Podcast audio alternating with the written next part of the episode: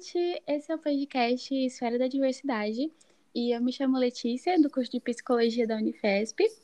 E tem também a Natália, do curso de Nutrição da Unifesp também. Oi, gente! E a Giovana, do curso de Educação Física, também aqui da Unifesp.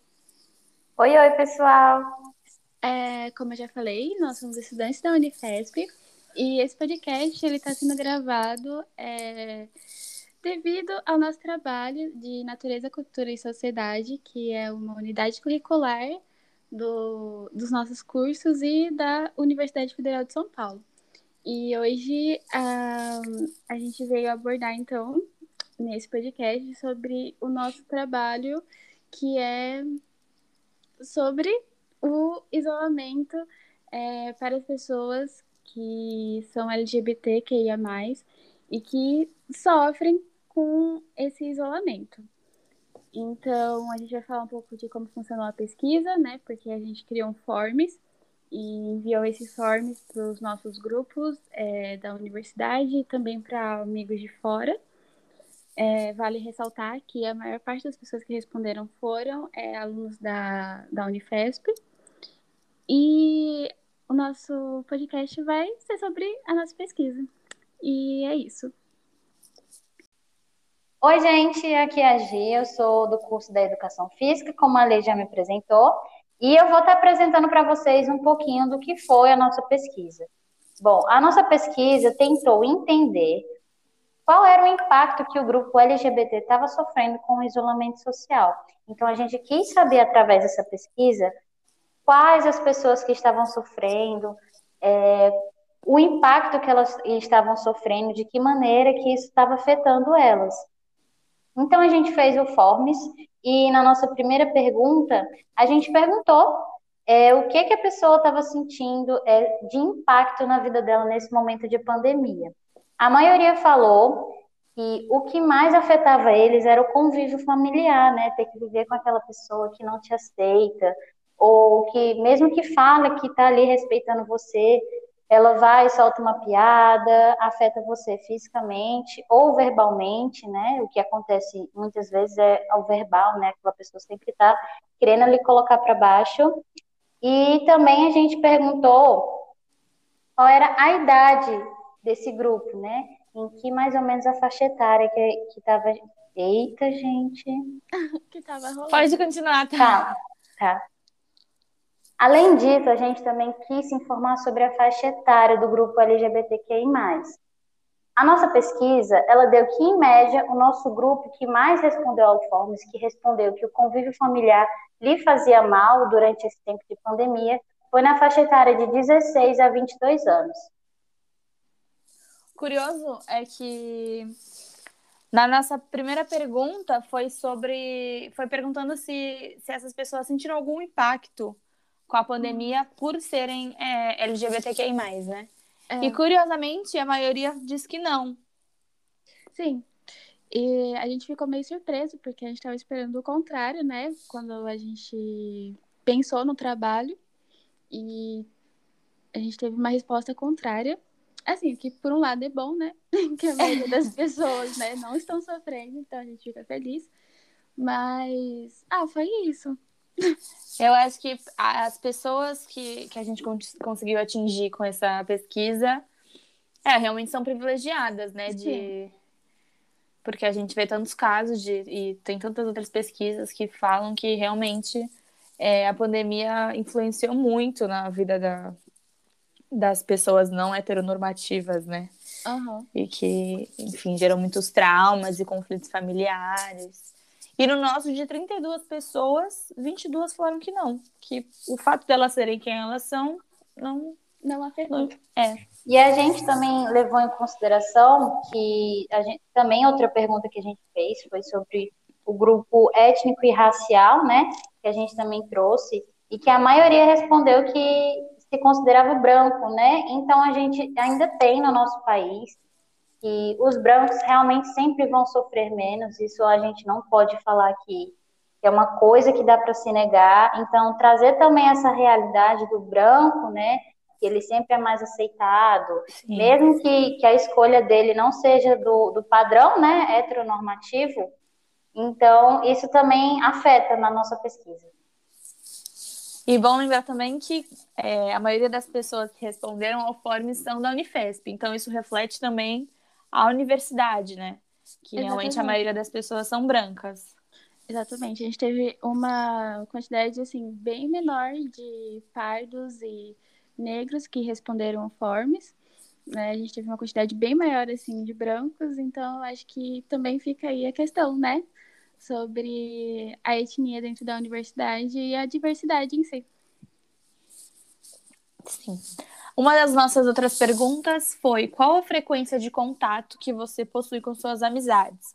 Para a gente entender o, o quanto a, a, a essas pessoas têm contato com outras pessoas, mesmo em isolamento, né? E aí a maioria respondeu que frequentemente. É... Então, quando a gente traz essa realidade, né, da gente ter contato com alguma amizade, a gente acaba também tendo um refúgio. Então, quando a gente traz essa pergunta, a gente vê que o, que o cumprimento, pelo menos, da parte das pessoas que fizeram a pesquisa com a gente, né, que respondeu, a parte do cumprimento do isolamento social não foi muito regrado. Então, ter essa possibilidade de refúgio, de poder sair e ver alguém, sabe, que te apoia, que, que também apoia o grupo LGBT, diminui, né, a, a nossa, o impacto que, que essas pessoas tiveram durante a pandemia. Sim. É, a gente não chegou a especificar, né, se, é. se presencial ou virtualmente. Isso. Então, a gente acredita que acho que deve ser uma mistura dos dois, né? Uhum. Também. Desse contato. É, mas, enfim. Poucas responderam que sempre, e a maioria respondeu frequentemente, e pouca, pouquíssimas responderam que às vezes. E algumas também responderam que raramente. Então, realmente, é, essa, esse refúgio na amizade realmente tem algum, alguma ajuda, né? para essas pessoas. É, é importante, né? Porque geralmente nossos amigos é, são as pessoas que nos aceitam, né? São nossos amigos. Sim, então... porque é, é, quem a gente pode escolher, né? Porque família. Exatamente. A, família não, a gente não escolhe. Exato. Então, eu acho que esse era um ponto importante também, porque se a gente está isolado, né, devido à pandemia e tal, então não é só questão de refúgio, mas é ainda que longe você ter alguém por perto. Então, isso é algo importante. Verdade. Uh, e aí a outra pergunta foi: durante o isolamento, você sentiu que algum problema de saúde mental surgiu ou se intensificou? Aí tivemos algumas respostas, algumas bem diferentes. Alguns disseram que sim, outros que não, mas a maioria realmente disse que sim, que a ansiedade, principalmente, é, afetou a maioria das pessoas. Sim, eu acho que teve meio que um consenso é. das respostas, que a grande maioria das pessoas responderam que sim e que teve um grande, uma grande intensificação né, da ansiedade e da depressão. É. Então, é, eu vejo que esse grupo, ele já tem uma, vamos dizer assim, que eles já, já nascem com uma espécie de ansiedade. Por quê? Porque quando eles vão na rua, eles têm aquela ansiedade de, meu Deus, será que alguém vai me julgar? Será que alguém vai me agredir? É, vai me agredir. Então, eu acho que é, essa parte do isolamento só intensificou uma coisa que já, já é deles, né? Assim, infelizmente, né? Porque a sociedade, ela, ela diz que respeita e que aceita, mas não é bem assim. E eu vejo assim, que eles já têm uma certa ansiedade que a pandemia piorou o caso. Eu acho que não é nem deles terem a ansiedade, é de acabarem é, desenvolvendo, né? Isso, ansiedade. por conta da sociedade. Exato. É, mas é independente da pandemia, né? Exato. Sim, independente da pandemia. Rogério, acho que qualquer ambiente deve ter esse medo de ser aceito, de não ser, de ser julgado. Aham, uhum, sim. E com isso, teve uma outra pergunta que era sobre se eles possuíam alguma fonte de renda, né? Seja um trabalho formal, informal, poupança ou qualquer coisa do tipo. E a grande maioria, a grande maioria não, ficou assim no começo, né, do questionário tava a grande maioria dizendo que não, mas ao fim a gente teve quase que um empate, que ficou 17 não e 15 sim. Então, a gente tem até que uma galera privilegiada. 17 não. De novo, privilégio da 17 sociedade. não. uma mensagem subliminar, 17 Sim, quem não. pegar, pegou. Aqui no nosso podcast. E 15 sim. Então, é, assim, é, de novo, a questão do privilégio, né? A grande maioria das pessoas tendo. Grande maioria não, né? Mas assim, uma quantidade considerável de pessoas que têm algum tipo de renda e que, de certa forma, dá uma liberdade, né? Porque, querendo ou não. Ah, é, completamente, né? aham, É igual no trabalho escrito mesmo. É, eu vi em alguma pesquisa para fazer esse trabalho que isso é um dos fatores que gera mais angústia e ansiedade. angústia, sim, porque principalmente em adolescentes, assim, nessa idade de se descobrirem, de, Aham. de enfim, saberem quem são na realidade, né? E aí eles Isso. ficam presos àquilo que, ah, mas eu dependo, né? do pai, da minha É, mãe, do meu tio. é- Então, essa maior dependência, né, ajuda, acho que tanto na ansiedade quanto na angústia, que pode auxiliar em uma depressão. A outra questão, a questão seguinte, era qual sua orientação sexual. Então, tinha as alternativas é, hétero, bi, pan, lésbica, assexual e gay, onde a grande maioria respondeu que é bi, então, de 32 é, respostas, a gente obteve 22 pessoas é, bissexuais, cinco hétero, duas lésbicas e um assexual e três gays. E a maioria foi bi, né? Sim, com é, quantos? 22 pessoas. Todo mundo é bi. É isso. E eu achei interessante, porque eu achei que ia ter mais, mais gays. Eu também. Eu achei que ficaria entre gays e lésbicas, mas. Eu também. E eu acho também que, que um ponto, né, por conta de muitas pessoas se dizerem bi, né? Então, tipo assim, ah, vamos, vamos supor que teve uma situação que o pai ou a mãe tá ali, ah, mas eu vi isso, isso, isso, ou no seu telefone, vamos supor, por causa do isolamento. Isso, isso, isso no seu telefone, né? Que era com um garoto. Mas aí ele fala, ah, não, mas tem essa outra menina aí e tal. Aí É. eles, eles podem até acabar tentando se tirar da situação por, por conta disso, né? Aí tentando se, se disfarçar assim para os familiares, vamos dizer. Eu acredito que sim, mas eu acredito que também a comunidade bissexual é, tá crescendo cada vez mais mesmo, né, também. Tá, assim. Acho que Então são os dois pontos. né? É, Então, Mas acho, acho que... é que- importante também, tipo, a visibilidade, né, dos bissexuais. E eu achei curioso e legal falar aqui que a gente estava conversando antes de começar a gravar.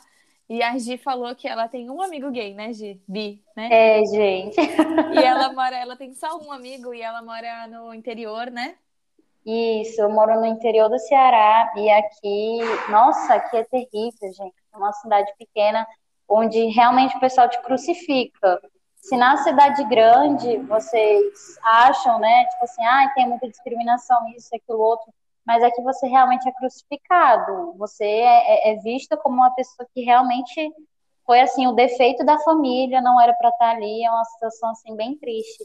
E aí eu, eu sempre converso com esse meu amigo, né? Aí eu falo muito com ele que ele não desistisse de ser quem ele é, porque ele é uma pessoa boa, ele é uma pessoa incrível. Ele faz assim textos incríveis, ele gosta muito de literatura. Então, independente da, da, da sua escolha de, de gênero, de enfim, independente do que você escolhe, você é sim uma pessoa incrível. Isso não afeta nada em você. Acho muito engraçada essa diferença, essa discrepância, assim, porque eu, por exemplo, conheço muita gente, bi, gay, É, lésbica, Exatamente. até trans. Que é mais daqui da capital É. de São Paulo.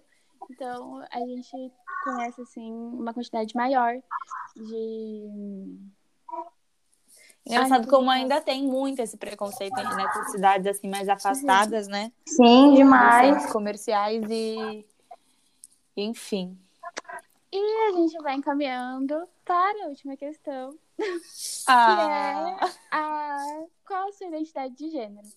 E, assim, felizmente, muito felizmente, a grande maioria das pessoas que responderam são mulheres. É, aqui a gente colocou, né, as alternativas de mulher cis, mulher trans e tra ou travesti, homem cis, homem trans e não binário. E dentro de 32 é, respostas, a gente obteve 23 mulheres cis e 9 homens. É, só pessoas cis, né? É. Infelizmente, a gente não conseguiu atingir ninguém fora desse padrão. É. Exatamente. Que era um dos nossos objetivos também do trabalho. Mas, infelizmente. A gente não conseguiu. Mais uma vez, também aqui sobre a universidade, né? É. Refletindo aqui na nossa pesquisa. A gente observa que realmente não tem, essas pessoas não estão na universidade. Sim. É, achei interessante o fato de a maioria ter sido mulheres que responderam, é, analisando assim historicamente, etc., dentro de um contexto né, social, é, a mulher tendo voz e podendo se reafirmar, se descobrindo, né? E se redescobrindo e tal, eu achei algo interessante dentro do trabalho. Eu achei que a maioria que iria responder seriam homens. Então, por isso também que eu fiquei surpresa. Verdade. Também, também não, não esperava. Vamos agora para a conclusão do trabalho. Sim, foram nove questões, então. É, foram, essas que a gente, foram essas que a gente explicou. A gente obteve 32 respostas e as, as respostas não foram é, as que a gente esperava, né? A maioria. Sim. É, fugiu um pouco da nossa expectativa, porque a gente, a gente, assim, não é que a gente esperava um padrão, né? Mas a gente às vezes mentaliza um, um padrão que vai vir mais, né? Daquele para nossa pesquisa. É, eu acho que o fato de, de que as pessoas responderam majoritariamente que não sofreram com o fato de serem LGBTQI+, durante o isolamento, foi o que mais me impactou, porque eu achei que essas pessoas iam falar que sim, que elas sofreram, que, que elas estavam sofrendo por, por só terem que ficar em casa, convivendo com os pensamentos é, antigos dos pais, né, e tal, mas felizmente não. Eu acho que isso também tem muito a ver com o fato da, da, de que a maioria das pessoas que responderam são bissexuais, né? É. Porque quando a pessoa é bissexual, querendo ou não, ela não é, é quem. Não é a pessoa que leva de frente, assim, né? O preconceito.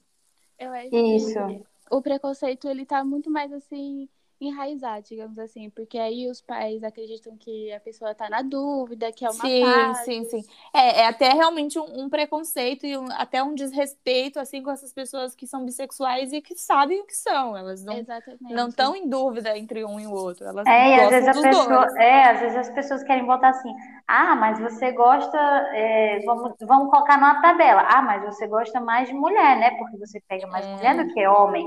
Ah, mas você gosta mais de homem, né? Porque, sei lá, de 10, 10 pessoas que você fica, você fica com oito homens. E Sim. aí as pessoas querem ficar medindo o tanto de sexualidade da outra pessoa. Gente, isso, isso não existe. Realmente. Mas eu acho que, por exemplo, para os pais, talvez alguns até nem saibam dessa sexualidade de, de serem bissexuais. Porque, por Aham. exemplo, se a pessoa tá, vai, começou a namorar com alguém e ela é, ela é mulher e começa a namorar com, com homem. Aí ela fala para os pais e tal. Mas das relações com mulher, talvez ela oculte essa parte, né? Exatamente. Pra já não sofrer com nada disso. Então é uma coisa assim que. Tanto que teve alguns comentários, né, sobre como tem sido. E muitos falaram que a parte mais difícil é escutar os pais mesmo, é, falando, fazendo comentários homofóbicos e tal, mas não necessariamente atingindo eles diretamente. É, Eu acho que, que eles não levam na, tipo assim, quando, como a Lê falou, né? Eu acho que eles não levam para essa parte de que afeta, assim, diretamente o que eles pensam sobre eles. Mas é uma coisa desgastante, né? Vamos imaginar que todo dia você escuta a mesma coisa. Mesmo Sim. que não, que não lhe afete, mas é uma coisa que, ai, gente, isso tá ficando tão chato, sabe? Desgasta a pessoa. Teve uma pessoa que até falou que foi, foi quase impossível se manter dentro de um personagem heterossexual por Aham. conta dos pais. É, E que foi muito difícil e tal, que os pais acabaram descobrindo. Enfim, teve um relato bem interessante aqui pra gente. Ah, é importante falar que todo mundo que, que respondeu aqui o, o- o nosso questionário é, foi de forma anônima. A gente É. não, não pediu pra ninguém se identificar pra pessoa ficar mais confortável, né, Lê? Sim, então assim, é, teve gente que realmente se sentiu bem livre, comentou bastante sobre como se sentia em questão da ansiedade e da depressão, é, comentou também é, coisas que aconteceram dentro de casa, com eles mesmos, né? Então, achei legal dessa parte das pessoas terem respondido e terem se sentido minimamente livre para falar sobre o que estava acontecendo. É, também achei bem interessante. Bom, e aí, meninas? Acho que é isso, né? É, eu acho que sobre o trabalho foi isso. Vocês têm mais alguma coisa para comentar? Então, a gente vai ficando por aqui. Esse foi o podcast do Esfera da Diversidade. E é isso. É isso, gente. Eu espero muito que vocês tenham gostado desse podcast. É... Muito obrigada pela audiência e paciência com a gente. Sim. Agradecemos a, a participação. Verdade, gente. Adorei fazer grupo com vocês. Então, muito obrigada de verdade. Muito obrigada, meninas. Muito obrigado. E claro, né? Um beijo especial para o nosso professor Stephanie, maravilhoso. Beijo, prof. Beijo, beijo, prof. Obrigado pela oportunidade desse trabalho e de todo modo. E pelas aulas. As aulas são maravilhosas. E é isso, gente. Muito obrigado mesmo e até a próxima. Tchau, tchau. Tchau, gente. Tchau,